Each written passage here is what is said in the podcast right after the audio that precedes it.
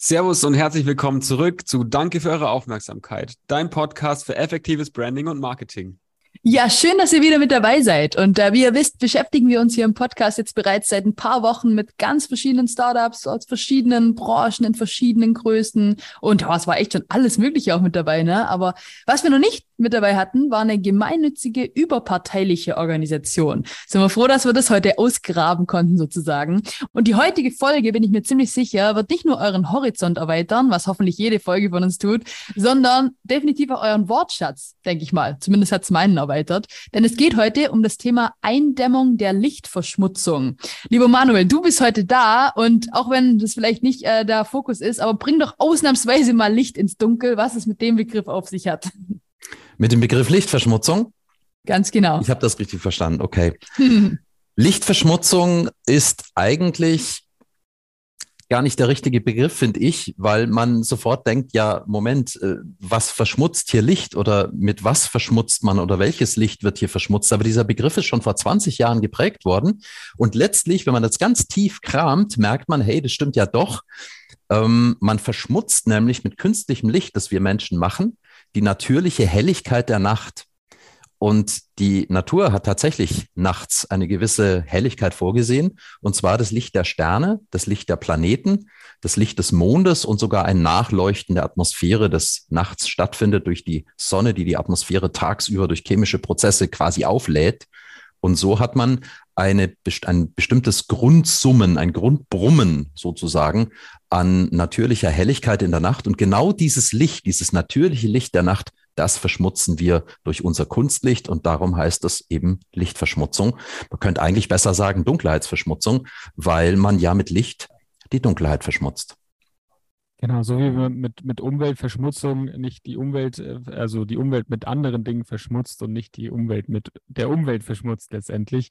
Ähm, spannend, sehr, sehr spannendes Thema. Und ich habe auch eine, eine, kleine Story dazu mitgebracht. Ich war äh, vor ein paar Wochen auf dem Müggelsee in der Nähe von Berlin auf einem Hausboot und äh, wir saßen dann so oben auf dem, auf dem Oberdeck und äh, haben auf der einen Seite, auf der stadtabgewandten Seite die Sternschnuppen äh, gesehen, die dann so langsam in diese Lichtkuppel von Berlin eingetaucht sind. Und genau darum, äh, darum geht es letztendlich.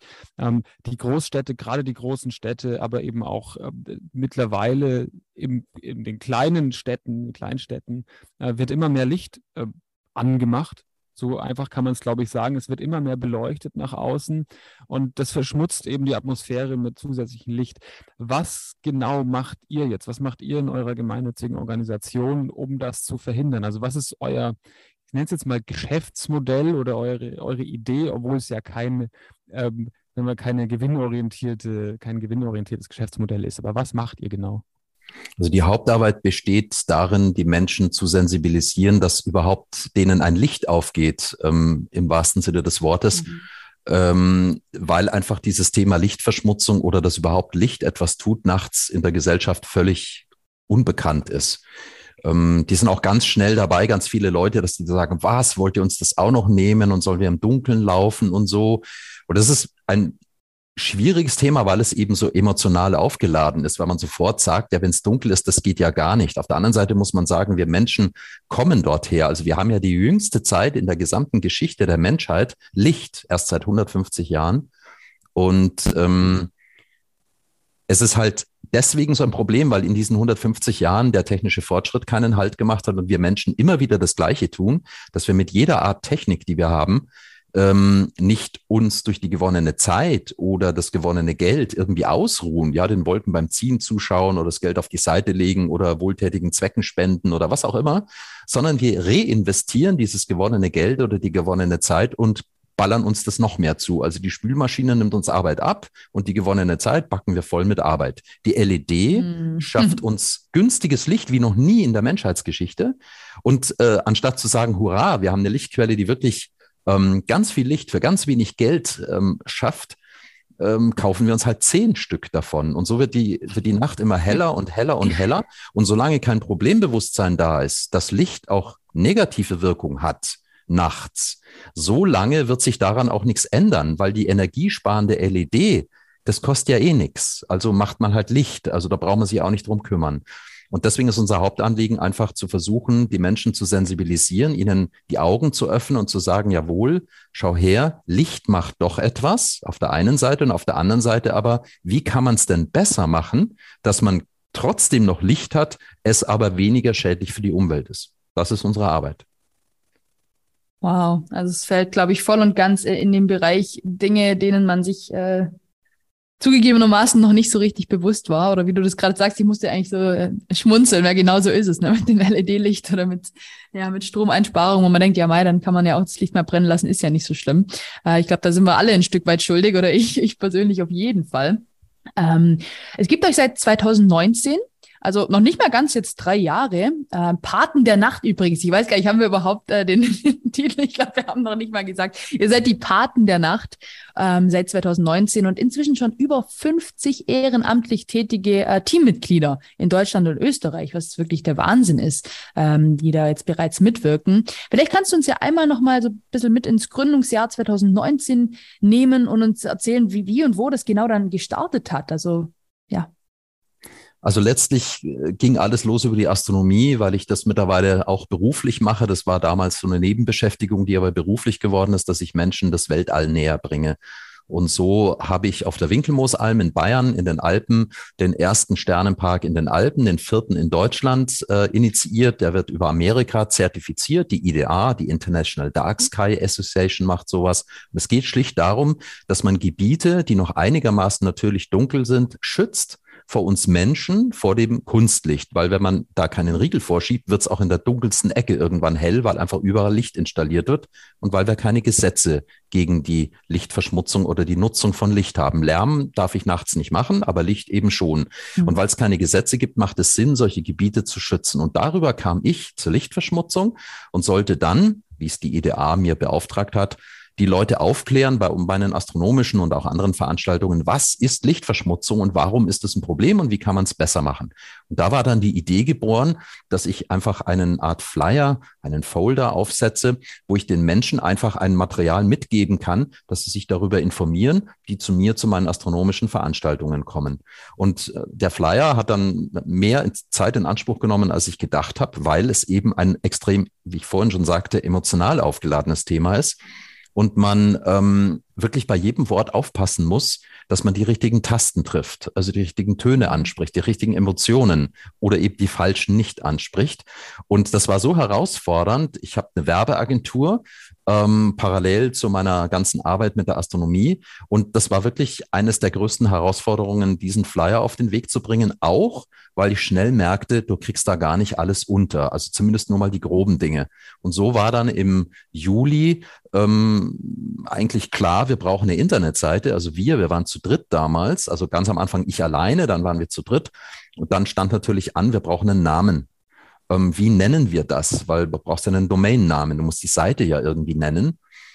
Und zur Hilfe kam mir dann der Tierpark in Salzburg, als ich da privat war. Und da sah ich eine Vogelspinne, die ich faszinierend mhm. finde, aber wo ich Respekt habe. Ähm, früher wäre ich gleich vom sechsten Stock gesprungen, wenn die im Zimmer gewesen wäre.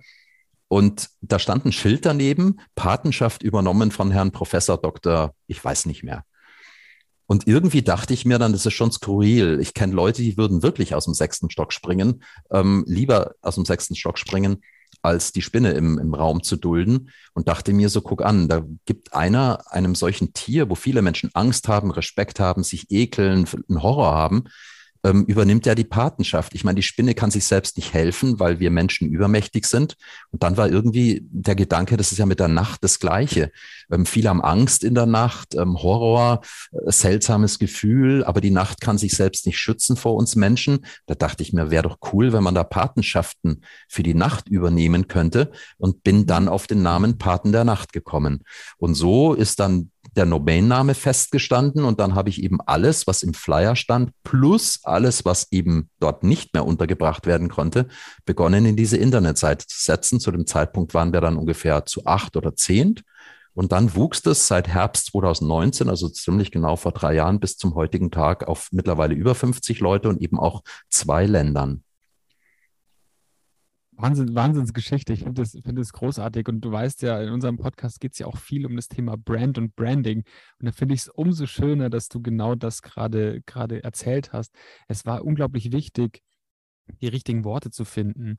Und es war unglaublich wichtig, auch mit der Gründung oder auch mit der Namensfindung eine Geschichte zu verbinden. Und ich finde auch die Geschichte von dir, dass ähm, ihr der, der Beschützer eines eigentlich für viele Menschen nicht schützenswerten Guts äh, zwar der Dunkelheit oder der Nacht äh, seid. Das finde ich, find ich eine großartige Geschichte. Also für unsere Zuhörer hier nochmal, macht euch da wirklich intensiv Gedanken drüber, was ihr, was ihr kommunizieren wollt und wie ihr auch eure Zielgruppe da ähm, letztendlich erreichen könnt. Ja. Gerade bei so einem Thema, wo man Leute wirklich dafür sensibilisieren muss, muss man eben sehr sensibel rangehen, glaube ich. Ich glaube, es war für uns eben auch die Herausforderung, wie nennt man das? Und auch bei der Logoentwicklung, die kam dann erst ein Jahr später, dass man dann auch überlegt hat, was macht man? Und ich glaube, man muss, wenn man solche Dinge angeht, wo es um, um schwere Überzeugungsarbeit geht, also wo einfach nicht klar ist für die Leute, um was geht's, äh, wo es darum geht, oh, da muss ich mich einschränken, die wollen mir was, ich muss kürzer treten, ähm, ich kann nicht mehr so leben wie früher. Solche Gedanken kommen ja auf, dass man das wirklich ernsthaft mit berücksichtigt und ich glaube, ein ganz wichtiger Schlüssel zum Erfolg, gerade bei so schwierigen Themen, ist es, dass man immer versucht, mit den Menschen auf Augenhöhe zu bleiben, ähm, bei den Gedanken, wie man etwas nennt, wie man es betitelt, wie man Texte schreibt, weil man sich immer daran erinnern sollte, dass man vielleicht vor ein paar Jahren selbst zu diesem Thema noch null wusste. Und ich mhm. glaube, das ist wichtig, die Brücke immer wieder zu dieser Zeit zurückzuschlagen, wo man selbst keine Ahnung hat und sich zu überlegen, wie hätte denn ich reagiert, wenn jetzt einer mit auf mich zukommt und mich damit konfrontiert, egal ob mit dem Logo, mit einem Slogan, mit einem Text oder eben persönlich. Das halte ich für ganz, ganz wichtig. Hm. Slogan habt ihr auch einen ziemlich coolen gefunden, ne? Äh, Licht aus, Nacht an. Stimmt, Licht aus, Nacht an. Der ist ein bisschen provozierend, das muss man aber dann auch wieder sein. Ähm, ich glaube, durch den Falter, den wir bei uns im Logo haben, auch das ist ja so eine Sache, die werden ja oft als Motten bezeichnet. Mhm. Und ich mhm. mag das überhaupt nicht, weil letztlich, wir haben in, in Bayern jetzt mal für Bayern gesprochen, das kann ich natürlich auf, auf Deutschland auch ähm, hinüberlegen sozusagen oder umlegen. Wir haben ungefähr 3000 Schmetterlingsarten und von denen sind über 90 Prozent nachtaktiv. Das heißt, das sind Nachtfalter. Und es ist viel schöner, die Nachtfalter zu nennen, wenn man sich die mal genau anschaut, ein paar Bilder im Internet oder so. Das sind echt wunderschöne Tiere, die man normal eben gar nicht sieht, weil sie nachts unterwegs sind. Mm. Und eigentlich ist es ein kleines Plädoyer auch an die Nachtfalter. Und da die Eule schon so abgedroschen ist, haben wir uns halt für den Falter entschieden, weil der, der breitet die Flügel aus, der, der sieht schützenswerter aus als eine Eule, die ja eh schon irgendwo da im Dunkeln rumsitzt. Mm eben die Nachtfalter wegen dem großen Problem der Lichtverschmutzung gegenüber den Insekten. Und dieser provokative Spruch, der da dazu steht, Licht aus, Nacht an, Natürlich ist das provozierend, aber wenn ich da so sanft damit umgehe, dann nehmen wir uns oder dann nehmen die Leute uns ja auch nicht ernst. Also brauche ich immer, glaube ich, auch in der Werbung, im Marketing eine kleine, eine kleine Provokation, die aber dann im Zusammenhang mit dem Logo oder mit irgendwelchen anderen Elementen nicht so hart rüberkommt, aber eben Aufmerksamkeit erregt, dass man sich dann mit dem Thema beschäftigt. Und die Nacht hat eben auch keinen Schutz und deswegen sagen wir, mach doch die Nacht an. Ja, da ist viel damit verbunden, der Sternenhimmel, die Dunkelheit, die Ruhe, dass man schlafen soll, ähm, die Tiere, die nachts alle da sind, also viele Dinge, die man auch positiv mit der Nacht eben verbindet. Super schön, mhm. was ihr euch dafür Gedanken gemacht habt, finde ich wirklich großartig und ich muss auch sagen, der, der Claim, der trifft es wirklich auf den Punkt. Also es ist toll, finde ich, find ich äh, mhm. wirklich schön. Ja, sehr viele coole Learnings bisher auch schon dabei. Also ich finde es sehr schön, was du gerade gesagt hast und sicherlich auch äh, branchenübergreifend relevant, dass man niemals aus den Augen verlieren sollte, wie man auf Augenhöhe einfach kommuniziert oder wie man die Leute an dem Punkt anspricht und abholt, an dem sie eben gerade stehen und dass man da nicht zu sehr in irgendein Fachjargon abdriftet, äh, nur weil man selbst diese ganzen technischen Begriffe, äh, dass man nicht zu sehr in der Techno-Bubble lebt wie es oft bezeichnet wird. Aber ich glaube, äh, ich finde, das persönlicher ähm, Erfahrung jetzt von den letzten Tagen, wo ich natürlich ein bisschen recherchiert habe oder eure Seite mir angeschaut habe, ihr, ihr macht da schon einen sehr guten Job, ähm, auch teilweise mit schönen äh, Schaubildern, die ich ja jedem ans Herz legen kann, das einfach mal anzuschauen. Ihr habt da eine schöne Lichtverschmutzungskarte von Europa, dass man einfach mal so ein bisschen sieht, äh, um was es hier wirklich geht. Und was mich natürlich so ein bisschen, bisschen ja, getroffen hat oder wo ich mir danach auch wirklich ein paar ein bisschen Gedanken gemacht habe, also die Zunahme der Lichtverschmutzung äh, stimmt, nimmt momentan rasant zu. Weltweit geht es gerade um zwei bis drei Prozent pro Jahr, europaweit sogar fünf bis sechs Prozent. Also irgendwie ein Thema, was einem bisher vielleicht gar nicht so bewusst war. Äh, und dann solche Zahlen zu sehen, ähm, schon, schon verrückt. Darum deshalb auch mal ganz konkret jetzt mal die Frage und gleichzeitig vielleicht auch direkt der Call to Action für uns alle, die kleine Handlungsaufforderung. Was können wir denn jetzt konkret tun, um hier eine weitere Zunahme der Lichtverschmutzung zu stoppen? Also A, dass man sich einfach bewusst macht, dass Licht eine Ressource ist wie Wasser. Keiner würde den Wasserhahn laufen lassen, weil er sagt, ich wasche mir morgens eh wieder die Hände. Hm. Und genauso sollte man es beim Licht auch tun. Und dass der Mensch in der Lage ist, das zu schaffen, zeigt er ja, dass er abends das Wohnzimmer und Küchenlicht und so weiter ausmacht, wenn er ins Bett geht. Das ist ja eine, also ich glaube, die wenigsten lassen in der ganzen mhm. Wohnung oder im Haus das Licht an und legen sich schlafen, sondern machen das aus. Das ist eine, eine unterbewusste Handlung. Das ist einfach über die Erziehung oder was auch immer. Das ist einfach da.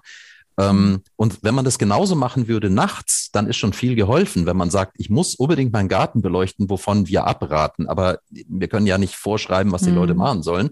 Aber wenn man es schon tut, dann doch bitte nur so lange, wie man selbst sich im Garten aufhält äh, die Weihnachtsbeleuchtung genau das Gleiche, dass man da sagt, ja, wenn ich sie schon haben muss und braucht es aus irgendwelchen Gründen, warum auch immer, üppig, okay, dann ist es halt üppig, aber dann doch bitte ausmachen, wenn man ins Bett geht. Und man sieht eben ganz viel, dass die Menschen ihre eigenen Rollos zumachen, damit sie selbst vor ihrem eigenen Licht geschützt sind. Und das macht einfach wow. gar, gar keinen Sinn.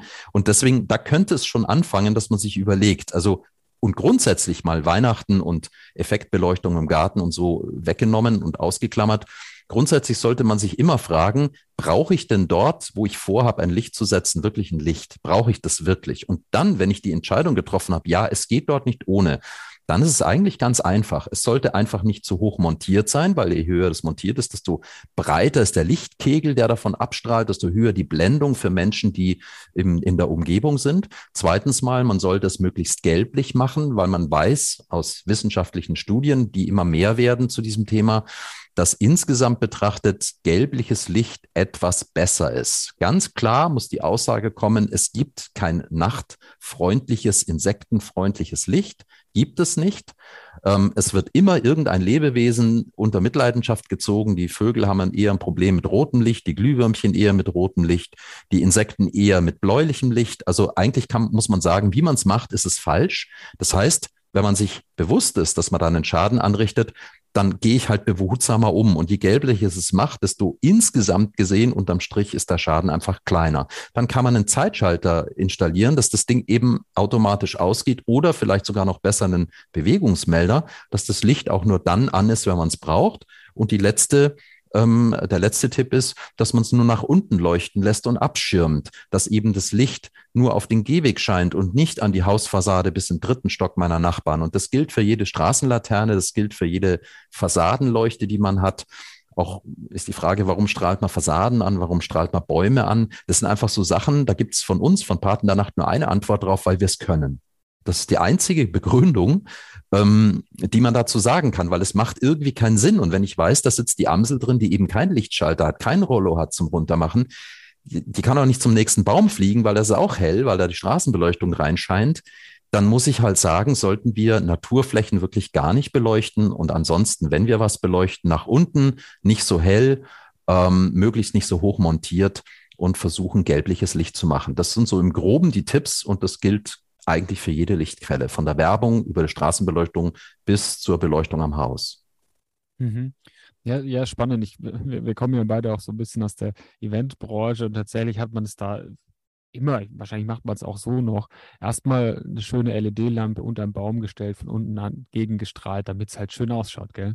Schaut auch schön aus, aber wie du gerade sagtest, die Amsel, die halt da ihr, ihr Nest hat oder ihr, ihr Häuschen, ihr Vogelhäuschen, die kann halt nicht die kann halt nicht woanders mal hin, nur weil da heute Abend ein Event ist. Ja. Da kommt auch noch wirklich eine ganz entscheidende Info noch dazu.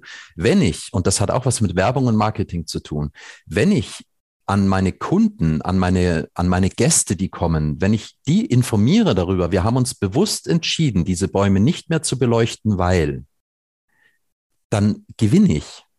Weil die meisten wissen das ja gar nicht. Ja, wenn ich einfach nur ausschalte, dann sagen die, das ist ja gar nichts beleuchtet, das ist ja total blöd weil sie es nicht wissen. Aber wenn ich informiere gleichzeitig, dann habe ich eine Chance, dass ich sogar gut dastehe. Wir haben Unternehmen, denen wir sagen, bei unserem 22 Uhr Projekt, schaltet doch freiwillig bis spätestens 22 Uhr die gesamte Werbebeleuchtung aus und kriegt da von uns ein Umweltschutzzertifikat ausgestellt.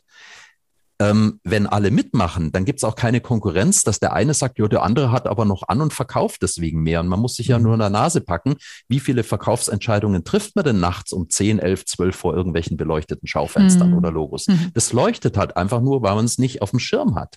Und ich glaube, wenn man auch als Firma sagt, wir informieren unsere Kunden, dass wir Umweltschutz betreiben, Energieeinsparung, CO2-Einsparung betreiben und unser Werbelicht um 21 Uhr abschalten und sind da dabei bei 22 Uhr bei dem Projekt. Dass das für eine Firma, ähm, für das Marketing eine prima Sache ist. Das ist dann kein Greenwashing, sondern es ist ja wirklich eine echte Beteiligung daran. Und ich glaube, dass ganz viele Kunden, die das lesen würden und sagen, ach, deswegen haben die aus, ja, ist ja eigentlich eine gute Sache. Das muss ja eigentlich gar nicht brennen. Und solche Firmen werden in den nächsten Jahren gewinnen, die es schaffen, an ihren Kunden das zu transportieren, weil dann steht man eben nicht mehr schlecht da, man ist sogar ein Vorreiter in der ganzen Sache. Das halte ich für ganz wichtig. Super, super spannend. Ich habe äh, bin jetzt letztens am, am Headquarter von Osram vorbeigefahren, also Glühbirnenhersteller. Und das fand ich ein ganz starkes Signal. Die hatten tatsächlich ihren Tower, der normalerweise immer hell aufbeleuchtet ist, hatten die jetzt aus. Ja, wahrscheinlich nicht wegen der Lichtverschmutzung, sondern jetzt wegen den, mhm. wegen den steigenden Energiepreisen. Aber ich glaube, wenn da mehrere Unternehmen mitziehen würden, das offen kommunizieren, hey, wir machen das hier als Maßnahme gegen Lichtverschmutzung, gegen Umweltverschmutzung, beziehungsweise auch zum Energiesparen, fände ich ein ganz starkes Zeichen von, wenn da mehr mit einsteigen. Ähm, jetzt hast du uns ja erklärt, was wir machen können, was Unternehmen machen können. Was macht ihr jetzt so? Wie schaut euer Arbeitsalltag aus? Wie sieht so die Teamstruktur aus? Geht ihr zu Unternehmen und beratet sie? Ähm, stellt ihr Siegel aus? Hast du gerade schon mal gesagt. Wie, wie sieht so eure Teamstruktur und euer Arbeitsalltag aus? Also wir haben bei uns im Team jetzt keine Struktur in dem Sinne von, der darf das und der darf das nicht oder irgendwie oder man kann sich da hocharbeiten oder wie auch mhm. immer, sondern es macht eigentlich jeder das, was er in der Lage ist in seiner Zeit ähm, mit sich selbst in Verantwortung stehend natürlich leisten kann und auch das, wo er seine Stärken hat. Ähm, ich weiß, dass ich sehr gute Vorträge halte und entsprechend sind auch die Buchungsanzahlen sehr hoch. Ich habe dafür zum Beispiel eine Schwäche, trotz meinem Physikstudium irgendwelche technischen Auswertungen zu machen, weil es zu lange her ist. Und meine Stärken, das hat sich die letzten 20 Jahre gezeigt, in der Kommunikation liegen. Und ganz interessant ist auch bei uns im Team, dass dann manche, die dann mir zuhören, sich ein paar Scheiben abschneiden, mich, mir Fragen stellen, sogar schon Vortragscoaching bei mir gemacht haben und plötzlich jetzt auch Vorträge halten, wo ich sage, wow, das ist wirklich gut. Und ich bin eben habe ich vorhin ja schon gesagt, ganz fest davon überzeugt, dass die Kommunikation gerade bei solchen schwierigen Themen wirklich das A und O ist. Und diese Leute, die das machen, gehen dann natürlich auch aktiv auf Firmen zu. Wir schreiben die per E-Mail an, wir rufen die an, wir machen Aktionen. Wir haben ja zum Beispiel auch die Earth Night ins Leben gerufen, wo wir dann einmal im Jahr auf die Firmen, auf die Gemeinden, auf Privatleute zugehen und sagen, macht doch da mit, lauft alle raus, guckt euch an, wenn alle mitmachen würden. Wie hat eine Nacht bis vor 150 Jahren denn noch ausgeschaut? Weil alles, was ich anlangen kann, was ich erlebe, was ich ähm, einschätzen kann, weil ich es weil ich's eben erlebt habe, tue ich mich auch leichter dann etwas zu verändern, weil man dann sieht, ah ja, stimmt und eigentlich ist das ja gar nicht so schlimm, wenn ich das auslasse. Gemeinden kommen auf uns zu, die wollen dann eine ganze Lichtplanung von uns haben. Gemeinden kommen auf uns zu und fragen, ja, gibt es denn wirklich keine Straßenbeleuchtungspflicht? Es rufen fast jeden Tag Leute an, die sich durch Licht gestört fühlen, sei es eine Werbebeleuchtung, sei es eine Straßenlaterne, die ihnen ins Schlafzimmer scheint. Was können wir da machen? Ähm, wir haben Anfragen, äh, irgendwo ist was abgeschaltet worden. Bewirkt das überhaupt was, wo wir dann Satellitendaten auswerten und denen dann Vorher-Nachher-Bild zur Verfügung stehen? Solche Sachen zum Beispiel. Wir haben jetzt gerade für einen der größten Straßenbeleuchtungshersteller in Europa ähm, erstmals als Umweltschutzorganisation eine Straßen Leuchte von denen als nachtschonend zertifiziert. Also ein 24-Punkte-Katalog und die hat mit 96 Prozent diesen erfüllt und die dürfen jetzt unser Paten der Nacht Umweltzertifikat tragen für diese Straßenlaterne. Das heißt, Bürgermeister, Gemeinderätinnen, die vielleicht irgendwo entscheiden müssen, welches Licht nehmen wir, die sind ja völlig überfordert. Die geben das zwar nicht zu. Welcher Bürgermeister würde sagen, ich habe keine Ahnung von dem, was da steht die sind froh, wenn sie irgendetwas in die Hand bekommen, wo sie sagen, das, das kapiere ich, das ist nachvollziehbar. Und wenn bei so einer Leuchte ein Siegel dabei steht, nachtschonend zertifiziert, dann ist die Chance groß, dass der die nimmt. Und damit haben wir eine Win-Win-Situation. Der Hersteller hat marketingmäßig einen Vorteil gegenüber der Konkurrenz. Und wir haben den Vorteil, dass wir wissen, dass vielleicht dann irgendwelche Entscheider sich für diese Straßenleuchten entscheiden, die wir zertifiziert haben. Und so ist im Grunde genommen überall gibt es An Aneckpunkte, Verknüpfungspunkte, die in unserem Team gemacht werden, wo wir dann auch bei anderen ähm, Bürgerwissenschaftsprojekten mitmachen. Nachtlichtbühne heißt das eine zum Beispiel. Gestern habe ich eine Anfrage von einer jungen Dame bekommen, die macht ihre Bachelorarbeit zur Lichtverschmutzung und möchte ein Konzept entwickeln, wie man Kinder zwischen sechs und elf Jahren die Lichtverschmutzung näher bringt und will mich unbedingt als Betreuer für ihre Bachelorarbeit haben. Und ich habe kurz bevor wir hier unseren, äh, unser Gespräch hier führen, ihr die Zusage erteilt. Die hat sich gefreut wie ein Schnitzel, dass wir das machen. Und letztlich ähm, könnte ich mir vorstellen, dass wir noch viel, viel mehr tun. Wir haben in zwei Wochen einen Termin beim Bayerischen Umweltministerium, die mit mir und einem anderen Kollegen zusammen wissen wollen, wo können Sie vielleicht helfen und unterstützen. Das heißt, viele, viele Vernetzungs- Arbeiten, die wir da machen, bis hin aber auch zu dem, dass man einfach Flyer in den Briefkasten wirft, zu seinem Nachbarn geht, eine Firma anspricht und sagt, Mensch, magst nicht bei der Earth Night mitmachen, einmal im Jahr, ab 22 Uhr Licht aus. Und wenn der sagt, ja, mache ich, dann kann ich ihn am nächsten Tag nach der Earth Night, die immer im September stattfindet, sagen, magst das nicht jeden Tag machen, dann mach doch gleich mhm. bei 22 Uhr mit und kriegst auch noch ein Umweltschutzzertifikat, wenn du das sozusagen belässt. Du machst also jeden Tag Earth Night. Und so haben wir versucht, oder ich federführend versucht, mit entsprechenden Projekten, Aktionen einfach Anknüpfpunkte zu finden, weil es reicht nicht, einfach nur einen Flyer vorzuhalten und den Leuten zu sagen, schau, so geht's richtig, sondern du musst das irgendwie mit Aktionen verknüpfen. Die eine Dame, die was für die Kinder machen will, unsere 22 Uhr Aktion, die Earth Night als Aktion, da kann man mitmachen, man kann was etwas erleben. Und das halte ich eben auch ganz wichtig im Bereich Marketing und Branding, dass man versucht, etwas zum Anlangen, zum Mitmachen, wo man was erleben kann, wo man einen Unterschied erlebt, warum das sinnvoll ist. Und das sind so die ganzen Arbeiten, die wir alle so machen. Also von Vorträgen in Schulen, in Kindergärten, vor Gemeinderäten bis hin zu Briefkastenaktionen, Messeständen. Und das machen bei uns die Damen und Herren, wir sind so circa 50, 50, 50 Prozent Damen, 50 Prozent Herren aufgestellt.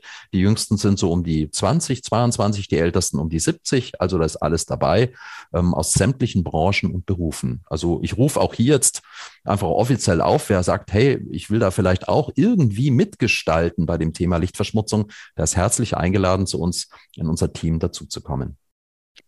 Sehr, sehr schön. Äh, wie gesagt, einfach gerne googeln. Paten der Nacht, da kommt ihr sofort auf die Webseite und da ist auch das Kontaktformular von Manuel, also auch von unserer Seite aus. Äh, let's do it. Ähm, ja, Manuel, dir wird's definitiv nicht langweilig. Ich finde es super cool, dass du da sogar äh, nebenbei noch Bachelorarbeiten betreust und, und sonstiges. Also wirklich sehr, sehr beeindruckend, was du da in drei kurzen Jahren schon auf die, auf die Beine gestellt hast. Jetzt interessiert uns natürlich gegen Ende auch immer noch mal so ein bisschen äh, der Blick auf dich einfach als Person, also wie du äh, dich vielleicht äh, weiterentwickelt hast, wie du dich vielleicht ein Stück weit verändert hast, deine eigenen Stärken entdeckt hast, wie du also vorher auch schon gesagt hast, du bist eher für Kommunikation eher und lässt vielleicht andere Dinge irgendwie mal ähm, ja liegen oder gib, gibst es, delegierst es an jemand weiter, der vielleicht seine persönlichen Stärken in dem Bereich hat. Ähm, vielleicht kannst du uns jetzt gegen Ende der Episode so rückblickend nochmal sagen, seit 2019, das sind die drei Dinge, die ich über mich selbst gelernt habe. Das sind entscheidende Learnings, entscheidende Tipps, die ich vielleicht jedem jüngeren Unternehmer oder überhaupt Unternehmer, äh, der vielleicht was bewegen möchte, ehrenamtlich oder äh, wirtschaftlich, was auch immer. Was würdest du so einer Person mit auf den Weg geben aus deiner eigenen Vergangenheit bezogen? Hm. Das ist eine sehr, sehr schwierige, beziehungsweise eigentlich nicht die Frage, sondern die Antwort ist schwierig. Mhm. Was antwortet man darauf? Das ist natürlich ähm, jeden Tag eine, der Versuch zumindest der Selbstreflexion, dass man immer wieder schaut, wo stehe ich denn? Wo steht meine Zielgruppe? Was wünscht sich die? Und was kann ich tun, damit es der möglichst leicht fällt, irgendwas zu verändern? Letztlich glaube ich, ähm, man muss Geduld irgendwie aufbringen. Und ich bin ein Mensch, der gar nicht geduldig ist, ähm, mhm. nicht weil ich, weil mir die Menschen egal sind, sondern weil ich so mhm. viele Ideen und so viele Dinge im Kopf habe, dass die einfach irgendwie dauernd raus wollen. Und deswegen muss ich mich da echt am Riemen reißen und einfach Geduld üben. Ich glaube, dass alles, was man im Leben tut, irgendwann seine Zeit hat. Und ich glaube, dass man viel zu viel Energie da reinsteckt, das zu provozieren, dass das schon früher da ist oder irgendeine andere Sache einfach früher aufhört oder so und muss glaube ich, ein bisschen, ja, das hört sich jetzt irgendwie vielleicht gestochen an, was ich da sage, ähm, einfach sich selbst und das, was im Leben passiert, in die Hände des Universums legen und Vertrauen darauf haben, dass die Dinge zur rechten Zeit kommen werden. Also das ist so, das, was mir in den letzten Jahren sehr bewusst geworden ist. Und die zweite Sache, die mir bewusst geworden ist, dass ich früher gedacht habe, zum Beispiel, dass meine Stimme ganz, ganz schlecht ist und war dann bei einem Stimmentraining. Und ähm, als ich da dort saß und wir dann vorsprechen mussten, haben die zehn anderen Teilnehmer gesagt, ja, was machst denn du hier? Und ich dachte mir, was ist das für eine Frage? Was mache ich hier, wenn ich in einem Stimmtraining bin? Ja, meine Stimme. Dabei haben die das anders gemeint. Die meinten, ähm, du bist doch so gut, du kannst ja selber Stimmentraining geben. Und das konnte ich gar nicht glauben. Ähm, ich glaube, dass ein gewisses Maß an ähm, Selbstkritik, ein gewisses Maß an Demut den Menschen gegenüber, den Sachen gegenüber, die man so tut, dass das gut ist, wenn es eine gesunde Portion ist. Ich glaube, dass ein bisschen äh, mehr Demut ganz vielen Menschen gut täte, weil wenn man aus dieser, aus dieser etwas passiveren Haltung heraus agiert und eben auf Augenhöhe mit den Menschen spricht. Das habe ich gerade beim Thema Lichtverschmutzung eben gelernt, dass man noch so viele Argumente haben kann, die Menschen von irgendwas zu überzeugen, was sie ab sofort machen sollen, wenn man eben dabei vergisst, wie man früher selber war. Und wenn man sich daran erinnert und ein kleines bisschen demütig ist und gleichzeitig aber auch weiß, dass alles, was man im Marketing macht, im Leben macht, in seinem Beruf, in seiner Freizeit, dass man immer von anderen Menschen abhängig ist. Immer. Also ich kann noch so gut sein, das nützt nichts, wenn ich keine Fans habe, die sagen, hey, der ist gut und die kommen wieder. Also es nützt das Beste nichts, was ich tue, ohne die anderen Menschen. Und die mitzunehmen, die wertzuschätzen, die auf gleicher Höhe zu sehen, denen an, anzuerkennen, dass sie, dass sie, ähm, dass sie ihre Zeit brauchen, um das nachzuholen, was ich in drei Jahren hier oben im Kopf schon angesammelt habe, an Wissen, an, an Erfahrung, das vergisst man eben leicht, gerade wenn man ungeduldig ist und wenn man so viel sprudelt vor lauter Dingen. Also das war jetzt mein Versuch, diese Frage zu beantworten, die mir echt nicht leicht fällt zu beantworten, weil man macht sich, das merke ich ja jetzt auch gerade beim Sprechen, ähm, immer noch zu wenig Gedanken, warum tue ich, was ich tue und was hat sich in den letzten drei Jahren äh, getan. Andere Außenstehende, die sagen mir, wow, guck doch mal, was du geschafft hast. Und ich sehe das mhm. gar nicht mehr. Und das ist ganz wichtig, dass man auf diese Menschen hört, dass man irgendwie versucht, zurückzutreten. Am besten man geht auf den Berg und guckt von oben mal ins Tal, weil dann guckt man ein bisschen auch auf sich selbst runter und sieht vielleicht, Mensch, guck mal, was du schon bewegt hast, dass eine gewisse Zufriedenheit sich einstellt. Und diese Gelassenheit, Zufriedenheit, Gelassenheit, Wertschätzung und ein bisschen eine gesunde Portion Demut. Wenn man aus dieser Haltung heraus handelt und das Vertrauen ein bisschen in die Hände des Universums legt, dann kann, glaube ich, nichts mehr schiefgehen. Das ist meine Meinung.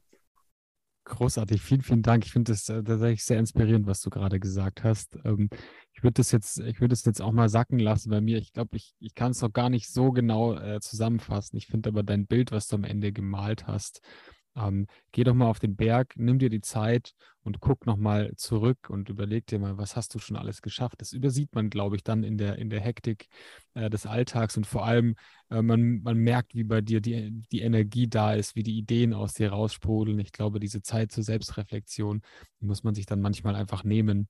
Ähm, um dann selber nochmal zurückzublicken und zu sagen, wow, mega, was ich da eigentlich alles geschafft habe. Und ich glaube, das ist, das ist ein tolles, äh, tolles Learning und äh, sehr, sehr inspirativ, was du gerade gesagt hast. Ähm, sehr cool.